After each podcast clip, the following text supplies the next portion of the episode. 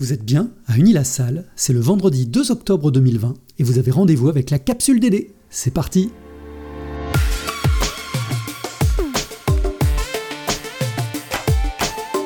La capsule DD Un podcast de la direction du développement durable d'Unilassal. Au menu cette semaine, on retrouve nos quatre rubriques. L'actu du moment, le REFED présente les conclusions de sa consultation nationale étudiante. L'écho d'Unilassal, fusion avec l'Ésier, quelle perspective pour le développement durable? Le livre du mois, Lucien Corbineau nous présente les ouvrages de Benoît Guilbon et de Philippe Biwix. Et vous retrouverez l'agenda de la semaine prochaine.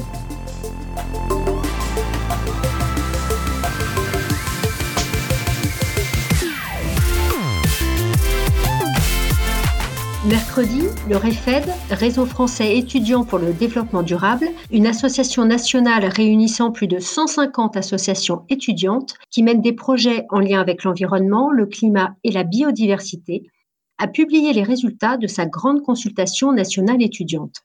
Plus de 50 000 étudiants se sont exprimés sur les enjeux environnementaux et les résultats sont frappants. Ils nous encouragent à poursuivre notre engagement pour des étudiants formés aux enjeux du DD au sein de campus durables et responsables. Les premiers enseignements de cette vaste consultation sont sans appel concernant la prise de conscience des étudiants sur l'urgence climatique. Moins de 1% d'entre eux affirment qu'il n'existe pas de changement climatique. En revanche, plus préoccupant, l'éco-anxiété est très prégnante. 85% des étudiants interrogés sont inquiets, voire angoissés concernant leur avenir au regard des changements climatiques.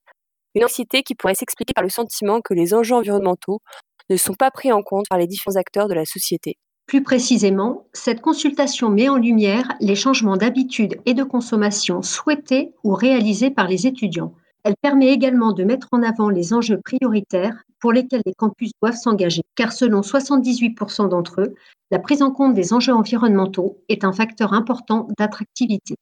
En effet, et on apprend que le top 3 de leurs priorités pour des campus durables sont une politique d'achat responsable, le tri sélectif et la rénovation des bâtiments pour une meilleure efficacité énergétique. De plus, il ressort de l'étude que les étudiants estiment que ce sont eux-mêmes et les associations étudiantes qui sont les plus actifs pour porter la transition écologique de leur campus, loin devant la direction et l'administration. Concernant les formations qui sont proposées par les différents établissements, 69% des étudiants qui ne suivent pas une formation liée à l'environnement entendent très peu, voire pas du tout, parler de ces enjeux. À titre d'exemple, 65% des étudiants affirment n'avoir jamais entendu parler de l'agenda 2030 et des ODD, alors qu'ils sont environ autant, 65% estimaient que tous les cursus devraient intégrer les enjeux environnementaux au cours de la formation proposée. Et l'étude est particulièrement intéressante sur ce point, car on y apprend que plus les étudiants sont sensibilisés aux enjeux environnementaux, plus ils souhaitent que ces enjeux prennent une place importante dans leur formation. Ce sont véritablement des convictions fortes exprimées par ces étudiants, des convictions que l'on retrouve également dans les résultats de l'enquête concernant leur choix professionnel. On peut même parler de raz-de-marée quand on apprend que 93% d'entre eux pensent que la majorité des métiers devraient intégrer les enjeux environnementaux, que pour 70% des étudiants, l'impact environnemental est un critère pour la recherche d'emploi, même s'il n'est pas déterminant. Des chiffres qui confirment toutefois une tendance à vouloir s'engager dans des métiers et secteurs qui ont du sens, qui donnent du sens, en réaction aux bullshit jobs qui ont le sentiment d'occuper un actif sur cinq, selon une étude Kantar NRS datant de 2019. Enfin, cette étude fournie du REFED conclut par plusieurs recommandations aux acteurs de l'enseignement supérieur dont nous pourrons nous inspirer au sein d'Unilassal. Effectivement, parmi les recommandations phares de l'étude, la mise en place d'une stratégie globale de l'établissement est déterminante pour notamment favoriser une intégration complète des enjeux environnementaux dans les formations et la recherche, avec par exemple un socle commun transdisciplinaire, une formation des enseignants pour intégrer ces enjeux dans leur domaine de compétences.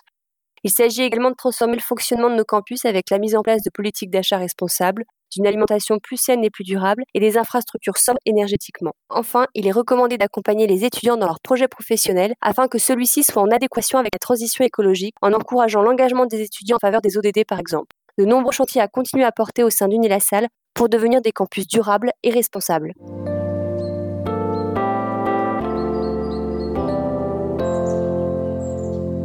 Cette semaine, l'écho du Niassal nous permet de souhaiter la bienvenue à nos 700 nouveaux auditeurs, puisqu'hier, jeudi 1er octobre, s'est déroulée la fusion entre Lésier Amiens et Unilassal.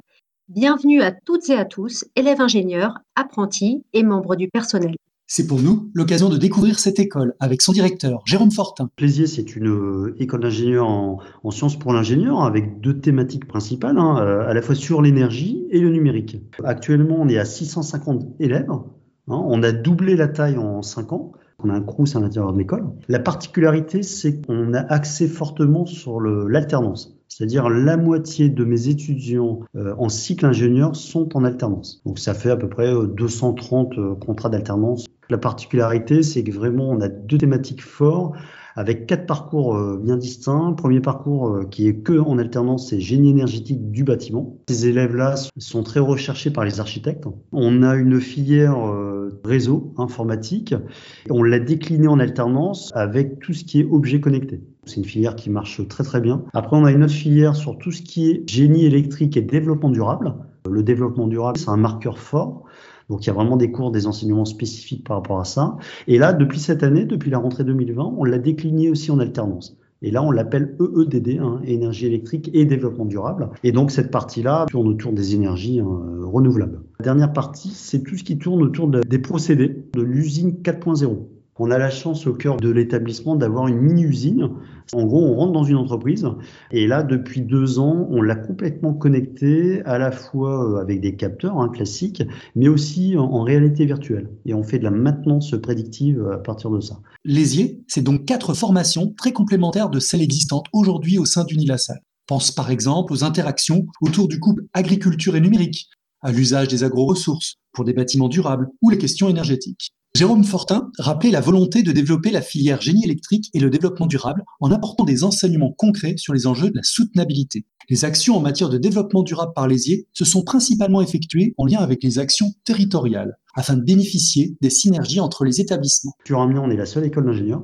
Euh, Amiens est quand même euh, une belle ville, une grosse métropole où il y a, une grosse université avec 30 000 étudiants. Depuis deux ans, euh, Amiens Métropole force pour qu'on puisse regrouper les forces des uns et des autres autour d'un agir ensemble. Donc il y a le CRUS qui est associé, il y a l'UPJV, il y a le CNAM hein, qui a une antenne ici, et puis il y a les IRMI. Donc là, on a deux actions, à la fois la mobilité et tout ce qui est tourne autour des déchets. La petite originalité pour les IAMiens, c'est que là, on vient d'investir dans un parking à vélo euh, hollandais qui est en cours de construction et qui va accueillir 50 euh, vélos et il sera protégé, il sera sur deux étages et les élèves et le personnel pourra le mettre en toute sécurité. On a l'avantage d'avoir un campus au cœur de ville. Et quelles sont les actions nouvelles que nous pourrions imaginer ensemble? Il est sûrement trop tôt pour écrire dès à présent un plan d'action commun. Mieux vaut déjà apprendre à nous connaître. Le référentiel du label DDRS, pour développement durable et responsabilité sociétale, constitue une base utile pour l'analyse. Rappelons d'ailleurs qu'Unilassal passe l'audit à la fin du mois d'octobre.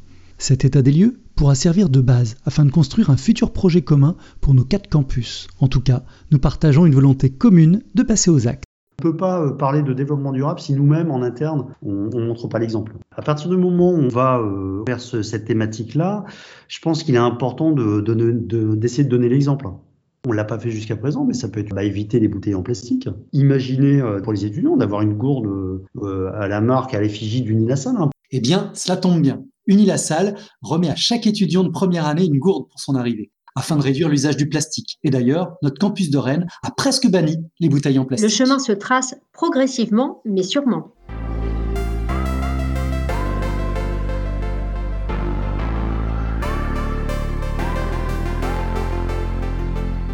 Pour le livre du mois, la parole est à Lucien Corbineau qui présente l'ouvrage Quel futur pour les métaux? Et il nous parle de la problématique de l'usage trop abondant des métaux dans nos modes de vie. Bonjour Lucien, merci d'être avec nous. Tu es enseignant-chercheur en géologie des ressources minérales sur le campus de Beauvais.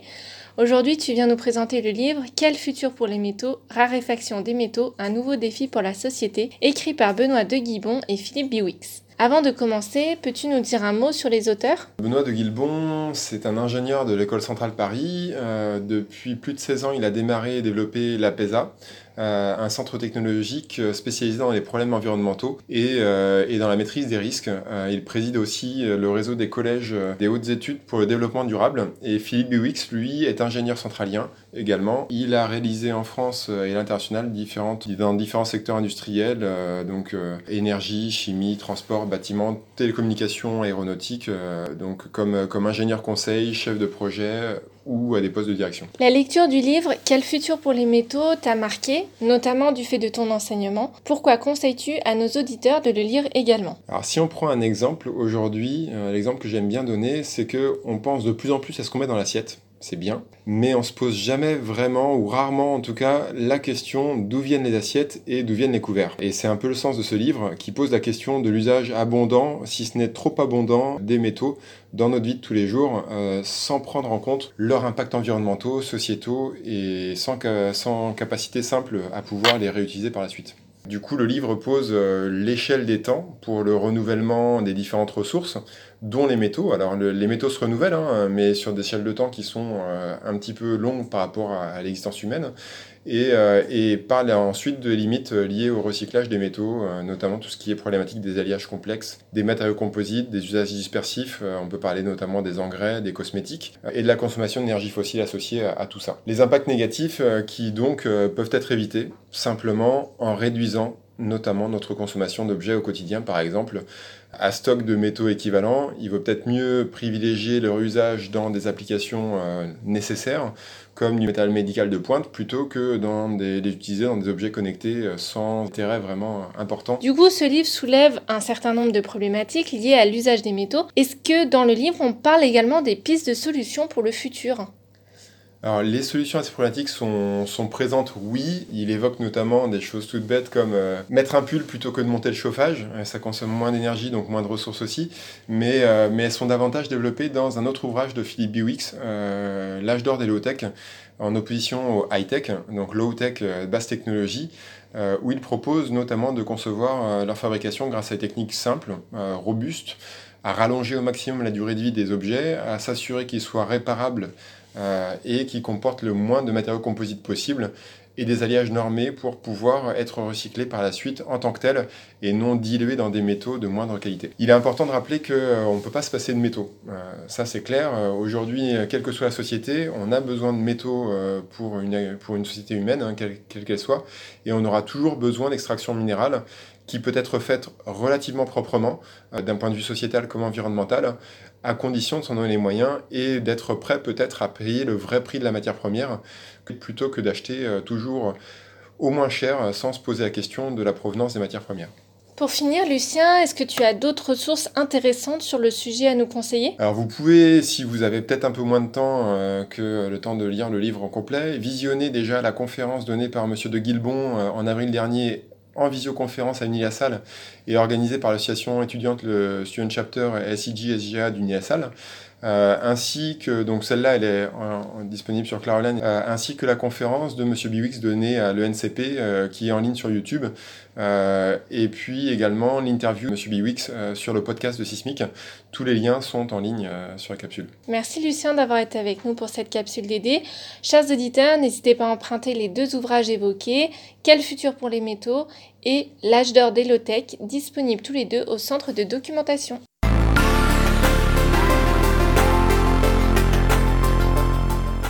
Et pour finir, l'agenda de la semaine prochaine. Le 6 octobre, Frédéric Levrault, docteur en agronomie et expert agriculture et changement climatique pour les chambres d'agriculture, donnera une conférence sur le campus de Rouen. Le thème Changement climatique et impact sur les productions agricoles. Campus de Beauvais, n'hésitez pas à vous investir dans l'organisation de la fresque du climat du 8 décembre prochain. Tous les jeudis de 14h à 17h en salle S107, venez vous former à l'animation de la fresque nous avons besoin de beaucoup de monde. Et à Rennes, les ateliers DD continuent pour cette dernière semaine européenne pour le développement durable, avec lundi à 13h30 l'atelier alimentation durable organisé par Univers, mercredi même heure, venez brainstormer sur la ville durable de demain, et vendredi, nous parlerons révolution digitale pour le développement durable.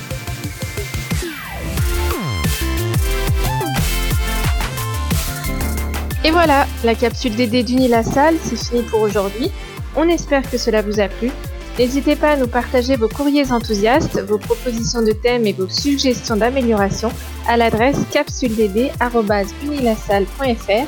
Merci pour votre écoute et pour vos futures lectures en faveur du développement durable. Rendez-vous dans une semaine sur l'intranet d'Unilassal et d'ici là, vous pouvez méditer cette pensée d'Antoine de Saint-Exupéry. Pour ce qui est de l'avenir, il ne s'agit pas de le prévoir, mais de le rendre possible.